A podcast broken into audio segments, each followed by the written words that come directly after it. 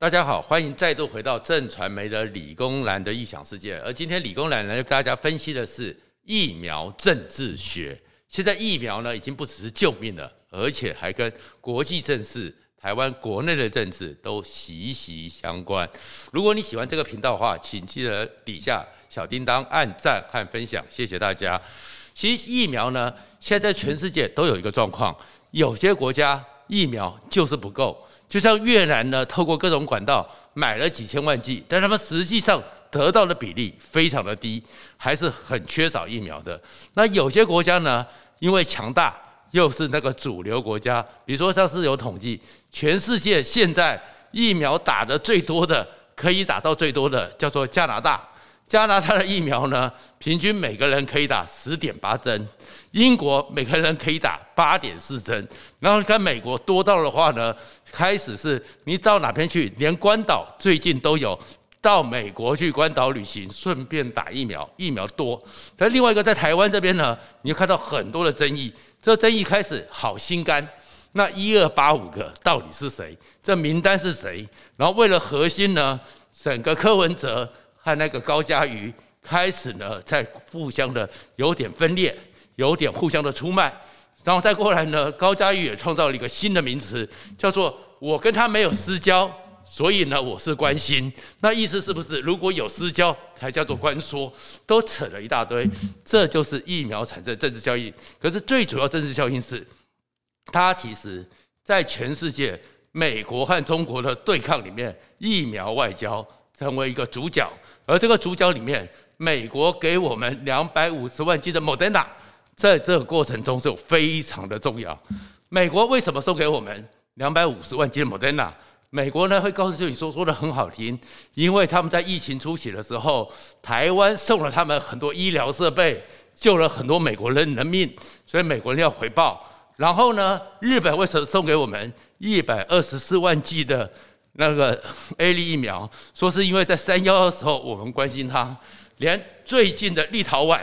都说我们曾经送给他十万个口罩，他们所以要送给我们。如果国际上真的永远都是这么的知恩图报，大家都这么良善，早就世界和平了。当然，这个都是理由，都是原因，但是真正的原因呢，还是国际政治格局的考量。而这里面其实，当美国两百五十万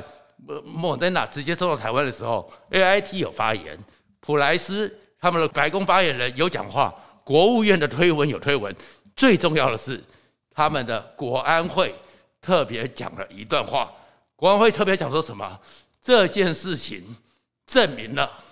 美台湾如果真的有紧急需要的时候，美国的资源一定会到。所以这件事情是因为在国务院的推文里面，美国特别讲到，美国关心到、观察到台湾以 BNT 为例。取得疫苗的时候，受到了中国不公平的对待。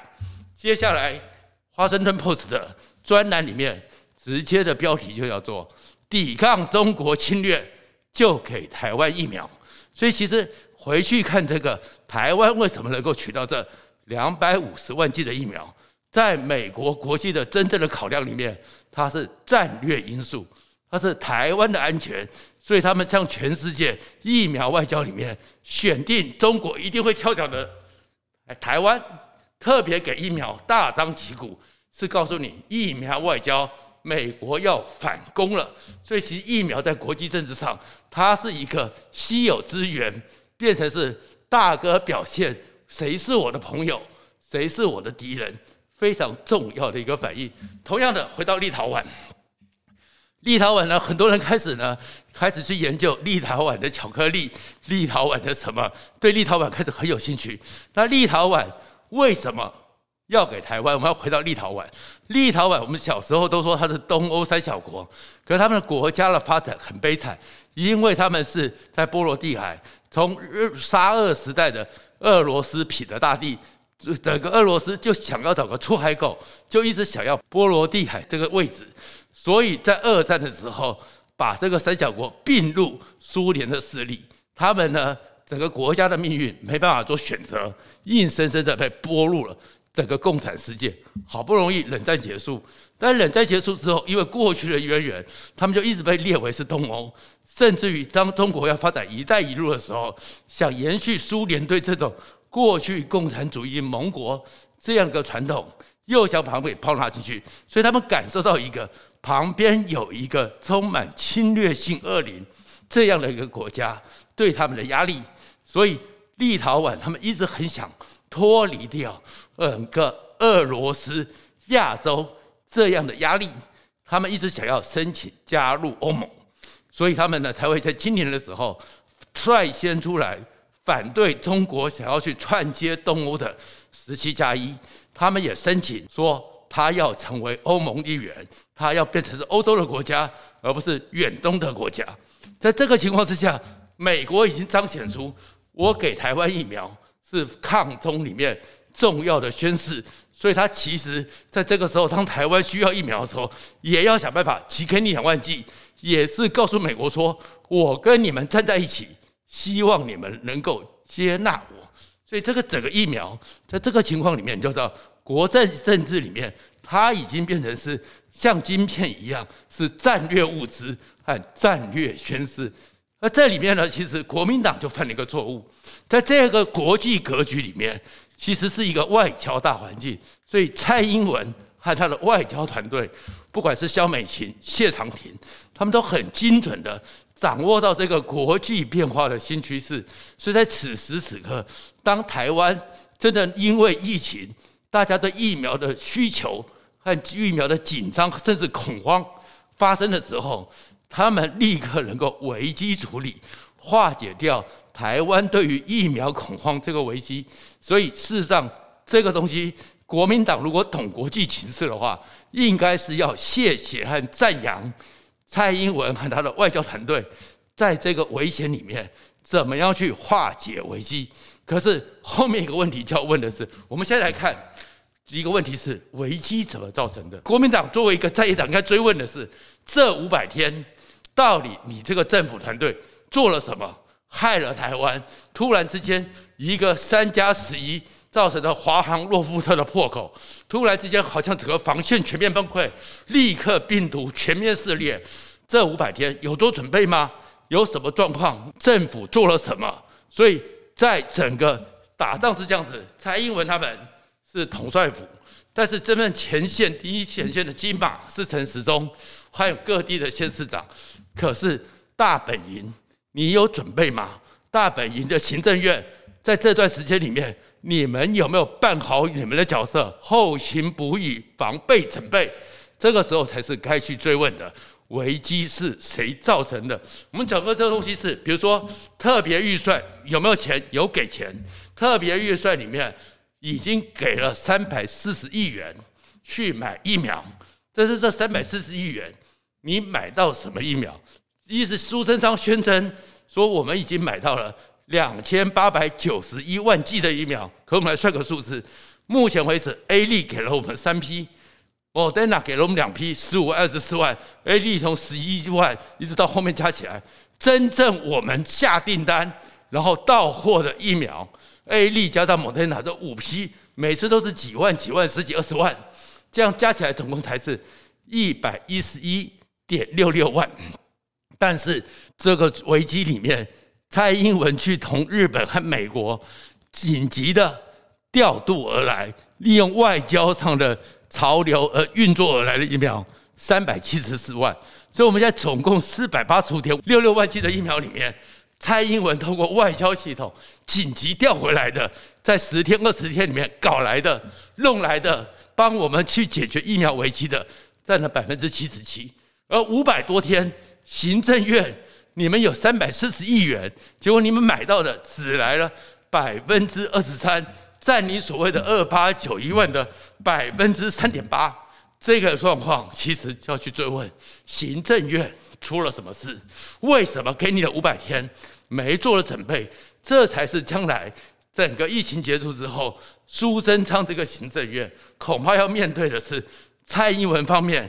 对于我授权给你，你怎么办成这个样子？人民对于说你怎么会出这些事情被追究原因，而国民党身为一个有执政经验的执在野党，完全没有抓到重点。国民党叫做愚蠢。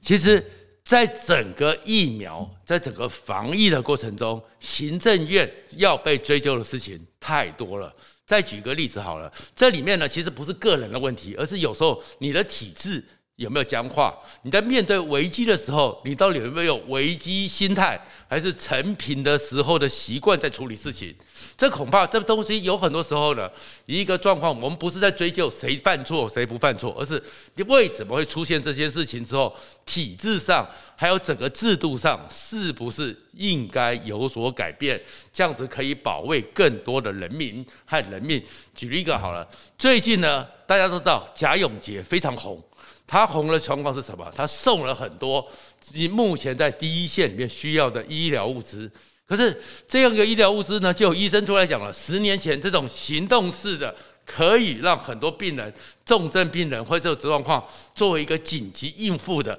这样的一个行动式的氧气呼吸器，一个价值二十七万，但是因为它有养护的成本，所以在我们的这个鉴保制度里面，很多人因为鉴保制度不愿意多花钱，因为台湾的鉴保弄到太廉价。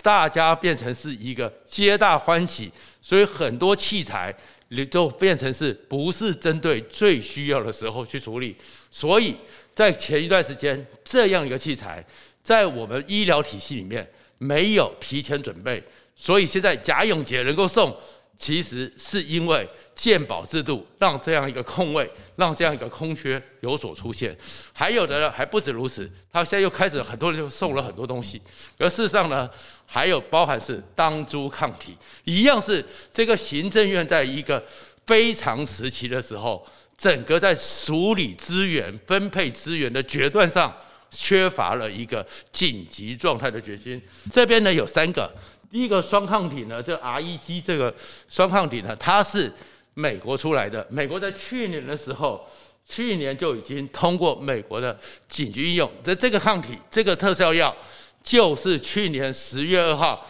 川普中标的时候用的特效药。再过来后面的这个，后面的这个呢，他们都有个共同特色，他们当一个重症病人，就像川普这样高危险群。得到的时候，如果我开始用这些单株抗体当特效药，会比洛德西韦目前这些都有高效度。所以美国实际实验室可以降低百分之八十一的重症病人，减少百分之八十七的住院，甚至于是可以救命，减少死亡人数百分之八十五。可是三个抗株抗体呢？直到了五月底，台湾已经万华大爆发，全台湾进入了三级警戒，造成很多人活不下去的时候，我们的指挥中心，我们的行政院才开始买一千剂。那买到了没有？什么时候进来？是不是能够紧急的给我们那些老人家？现在已经五六百人以上重症患者紧急用到，都变成是一个非常观察。可是。当美国有这样的资讯，我们跟美国其实资讯很通的时候，我所清楚的知道，二月的时候就有专家学者向行政院建议，是不是要买这样个单株抗体？可是因为刚刚讲的，像川普一剂打一次治疗一次就要三百三十三万，太贵了，健保要不要给付？如果健保给付，会不会被人家讲说这叫富贵药？拖延了。后面五月六月的时候，台湾疫情没那么紧张，他们还讲说美国这个东西都已经开始卖出去了，全世界已经有很多代理商了，就跟我们前面讲的买疫苗一样，要不要去准备？太贵了，先摆一下，然后会想想这样一个状况，直到疫情突然真正爆发之后，我们每天看着整个下午的时候两点的时候，城市都在报今天的过世人士，这样一个情境之下，你才知道这个单株抗体就是因为那种。陈平时代的习惯，还有比如说去年的时候，本来我们去年一开始打得很好，李登辉的时候，的国安会就留下一个非常好的传统，预先做准备，就是所谓的超前部署。而这个超前部署呢，这个状况里面出了是什么状况？我预想会怎么？所以当时李登辉就做十八套剧本，而在前卫生署长整个李明亮带领之下。当年参与过抗煞的人，也在国安会做出了在去年五月的时候完成了一套演练，包含是如果进入了社区感染，怎么样准备五万间、三万间医疗紧急医疗的参房，就像我们前一阵子好不容易我们从日本送来了一些组装式的，其实在计划里面都有准备。真正最好的医护能量要调到第一线，所以怎么样去动员义消、动员志工、动员退休的医护去做筛选、去做防护送餐，这样一个比较没有高风险、非治疗性的行为，怎么组织、怎么动员、怎么演练，也有计划。可是，一样的碰到我们这样一个长官僚文化里面，又想说。非紧急状况，我一动员的时候又要花钱，又要动力气，你多一事不如少一事，所以你才会发现为什么前一段时间，当台湾突然被突破的时候，医护量能不够，前线吃紧，然后整个东西只会告诉你，我们总数量不是够的，是调度上没有超演造成问题，还是一样被偷走了五百天，没有做准备，还有没有做准备的包含是什么？我们当年的时候呢，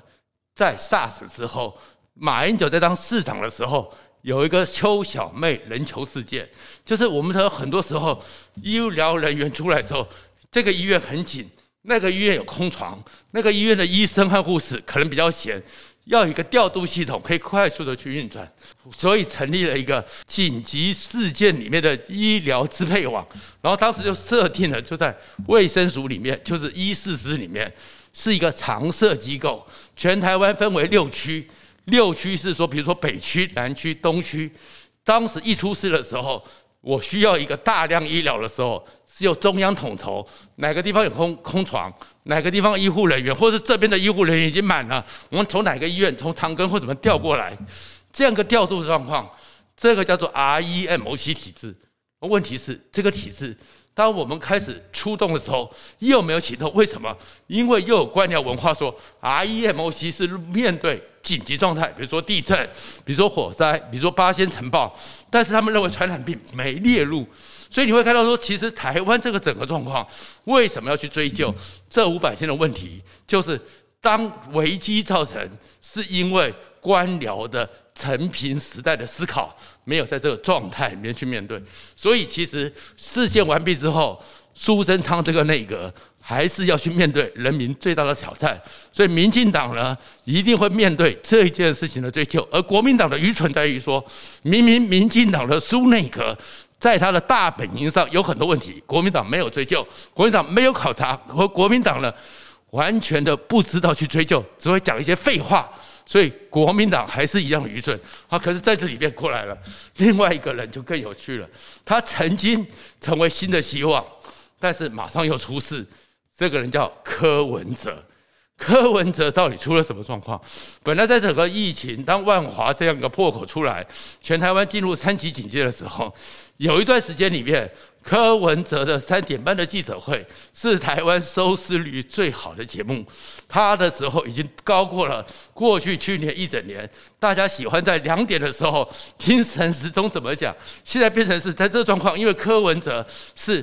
医学出身，他自己称的我是医学专业人士，所以三点半的时候很多人想听柯文哲怎么讲，他的收视率、他的声量和大家对他的信赖程度远高于。整个陈时中和指挥中心，可是一下子会有好心肝的事件，一下子会有电脑预约，造成八十五岁以上老人家打疫苗的时候非常辛苦的事件，甚至于再出北龙，再出北一工地，再出士林长照，这么多的状况，柯文哲出了什么状况？其实这里面就变成是真正在危险的时候，你的本身的素养。就被检讨了。柯文哲状况就是他的一个急诊室英雄这样一个文化，造成了他在面对这么系统性危机的时候出了状况。然后系统性是什么？系统性就是你在面对一件事情的时候，你有没有能力调度所有可用之资源，立刻迅速的。动员起来，这个动员能力才是政治人物面对危最大的能力。所以蔡英文在面对台湾需要疫苗，但是疫苗并没有进来的这个状况之下，他动员了他所有外交人脉，因此帮我们拿到了三百七十四万剂的疫苗，让我们的疫苗的压力瞬间减，这叫做能力。而真正大家会看到，为什么陈其迈开始让高雄人非常骄傲说，他们去年六月六号校正回归是对的，因为陈其迈是公会人力、公会体系之后，所以你看得到他会懂得动员民政系统，做好疫调，所以他的打针或什么，连郑文灿也会懂得动员选举的民政系统，所以他们的疫苗的打针。这个状况非常的顺畅，而不会像那个整个柯文哲，就是我用一个新的方法，电脑预约，就电脑预测结果有两万六千八百零三个不会上网的老人，在这个过程中被牺牲掉了。然后另外一个状况是，如果你不行的时候，调度资源，所以在这个状况里面，林志坚最近的声量开始往上来。为什么？当林志坚发现出这事情的时候，调度什么资源？因为竹科太重要，所以他知道竹科一定要守住，这是他的职责。而竹科要守住，他的能量，新竹市小小一个市政府怎么去处理？一通电话打给蔡英文，打给蔡英文之后，得到蔡英文同意之后，打给国防部。所以竹科的快筛站、竹科的筛选站，甚至于科学园区就有专属的快筛和 PCR 的检验。能够把竹科守住，所以林志坚懂得善用身边可用之资源处理最危险的危机，也成功了。而甚至不再不行了，就是我知道我不行，我也懂得学习，我懂得放手。这个呢，就是徐耀昌。徐耀昌刚开始的时候，金元电子出事，那个移工的压力也很大。不要忘了，新加坡差点就会移工，弄了新加坡整个经济。从面临极大压力，而这个移工就会直接冲到主科。那徐耀昌至少很聪明，刚开始的时候有点不措手不及，后面呢马上求援，马上让中央卫福部去接管，马上让王必胜进去，交给王必胜加以处理。再不济，就像林之妙，林之妙在这妙妙姐，常常很多人会讲她很多事情，可是她至少碰到这些时候。他知道我讲什么都没用，我也不够专业，我就学人家陈其迈打针用于美丁式，他就跟着学于美丁式。人家郑文灿用动用民政系统去发通知去做安排，他就跟着学，这些都可以解决问题。而柯文哲跟苏贞昌这个内阁都有个状况，就是他们的惯性让他们呢很多在危机的时候应变能力上出了状况。苏贞昌的内阁出的状况就是，苏贞昌是一个戒慎谨慎的人，每个体制、每个体系、每个动作就是一个科长级的个性。但是科长级的个性，所以变成是所有的预算、所有的决断、所有的状况之下，无法脱离陈平时间的惯性。所以刚刚讲的，不管是单株抗体，不管是疫苗的采买，不够大胆，不够做决断，所以。这可能没有任何道德上的问题，而是他的惯性。而柯文哲的状况是他的惯性。急诊室是什么状况？急诊室是进来之后，一个病人出了状况，我当场要做决定，当场要做处置，当场个人英雄非常重要。所以好看的电影都是急诊室的春天，是 Doctor H 派遣医生在急诊室里面，我多么的临时灵机一动，给你做了手术，创造一个新的术法。可是。不要忘了，台湾的医疗，特别是台大医院，整个体系在全世界排名世界医疗前三名，德国、日本和台湾是并列全世界三最前三名的医疗能力、医疗体系。台大医院让人家放心，可是台大医院没有一个超级明星。超级哪一科的明星，因为他们都是一个 system，一个整体的系统能力。这个系统能力呢是什么状况？就是比如说，当台大医院在整个万华出事之后，台大里面有工人，